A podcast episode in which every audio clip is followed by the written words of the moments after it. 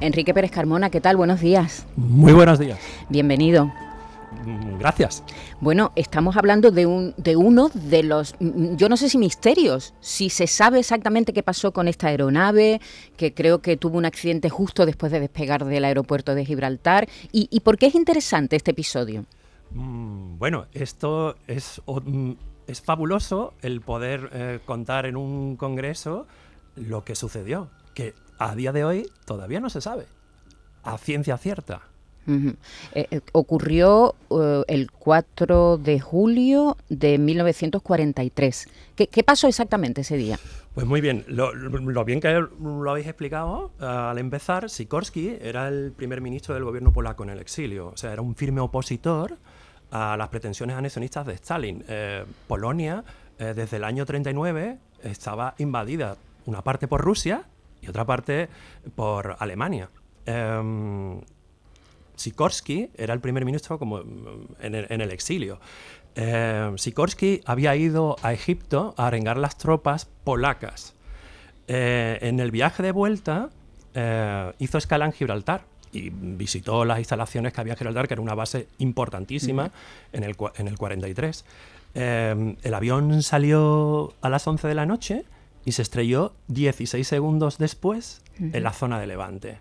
Eh, como bien habéis dicho, em, se rescataron 11 cuerpos, pero parece ser, porque no se sabe a ciencia cierta, que había 17 personas en el pasaje. O sea, eh, la comisión de investigación británica fue un desastre. Tanto es así que el gobierno polaco se negó a aprobar dicho informe. O sea, hay una serie de interrogantes, como por ejemplo, los restos del avión eh, se encontraron, fueron enviados a Inglaterra, pero nunca llegaron. Durante la Segunda Guerra Mundial, el campo de Gibraltar y además otras zonas de la provincia, no solo el campo de Gibraltar, se convirtieron en un hervidero de espías, de e, escenario de sabotaje. ¿Se sabe si este accidente eh, se produjo por un sabotaje? Pues mm, vamos a ver, es que, como te iba comentando, es que mm, todavía no, está desclasificado el caso, hasta mm. el 2050. Eh, mm, o sea, es muy extraño. Eh, por ejemplo, que en el pasaje se supiera que mm, hubo personas que no se encontraron en sus cuerpos que llevaban documentación falsa. Eh, se sabe que, mm, que, en la península ibérica estuvo el jefe de operaciones de espionaje inglés, Kim Philby, que, que, es curioso, pero era gente doble. Era agente eh, soviético de la NKVD y del SIS británico. Uno de los espías más famosos del mundo, ¿no? Sí, sí, sí, sí, sí. Y es curioso porque la URSS confirmó años después la estancia de espías soviéticos durante esos días en Gibraltar. Mm. O sea, como una base militar tan importante como fue Gibraltar para los aliados pudieron admitir que hubiera espías soviéticos en Gibraltar en aquellos días. Enrique Pérez, además de profesor, es arqueólogo marino y, Virginia, creo que eh, hay una eh, la conferencia incluye un paseo en barco, ¿no? Sí, em, tenemos em, previsto, eh, si las condiciones lo permiten, y yo creo que sí, em, darnos un paseo y localizar más o menos un fragmentos de un B-24 que se localizó en Gibraltar en una de las excavaciones que tuve en el 2017, con motores. Es un B-24.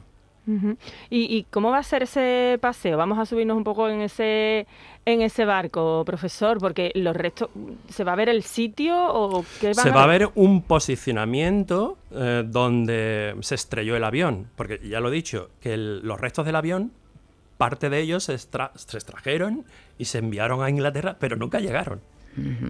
Eh, Enrique, esto es uno de los restos, de los innumerables restos que hay en ese, en ese espacio, ¿no? en esa entrada al Mediterráneo que desde el tiempo de los fenicios eh, está siendo navegado ¿no? ininterrumpidamente. Además, yo no sé la cantidad de, barcos hundidos, de pecios de aviones que tiene que haber en esa zona. Hay mm, últimamente mucho interés ¿no? por parte de la universidad para localizar los, lugares, eh, pero ¿sabemos la dimensión de lo que hay debajo del estrecho, de las aguas del estrecho? Bueno, mira, solamente para que te hagas una idea. Em, centrámonos en época romana, por ponerte una época. Em, en el estrecho no había mare clausum, o sea, no había mar cerrado.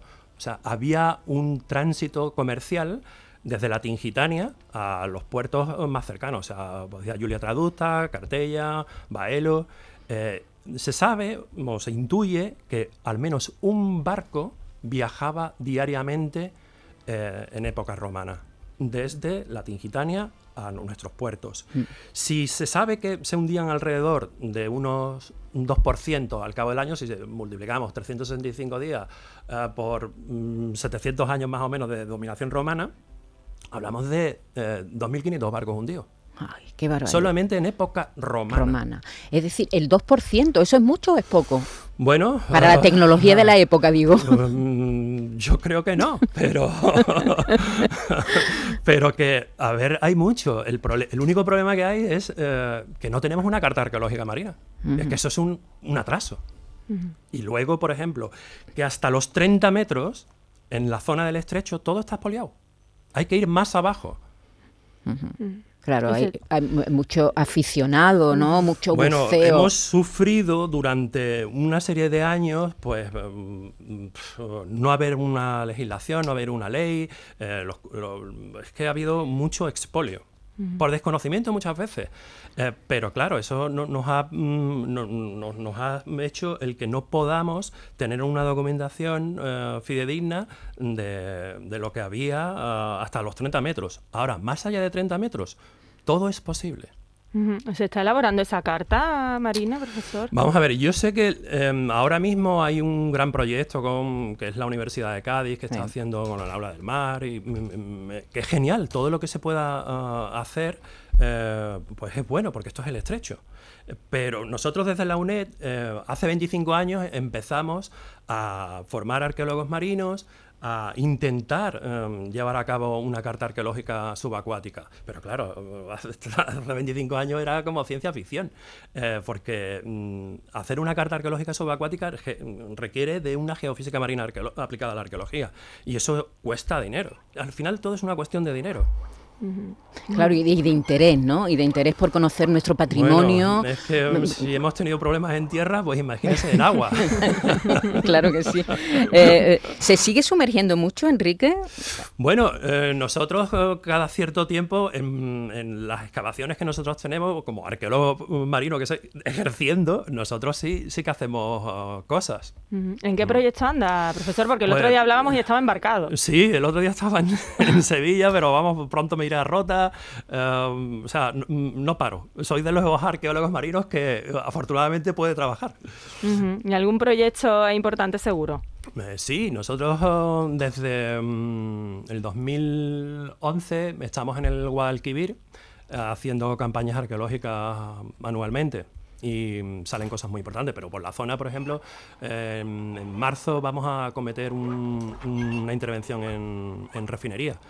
Ah, sí, eh, allí en CEPSA. Sí, sí, sí, Por, ejemplo, en el 2011 nosotros estuvimos haciendo cerca de 300 sondeos en el puerto de CEPSA. Ajá. ¿Y hay interés? ¿La gente joven se interesa por estos asuntos? Sí, sí, sí. O sea, interés hay. Lo que pasa es que luego se dan con una pared porque, porque no hay financiación y esto es caro. Bueno, pues ya saben, del 13 al 15 de julio se va a desarrollar este curso organizado por la UNED, Relaciones Internacionales, Diplomacia y Espionaje en el Estrecho de Gibraltar durante la Segunda Guerra Mundial, en el que va a participar el profesor Enrique Pérez Carmona. Un abrazo, muchas gracias por atendernos. Muchas gracias. Hasta luego. Adiós.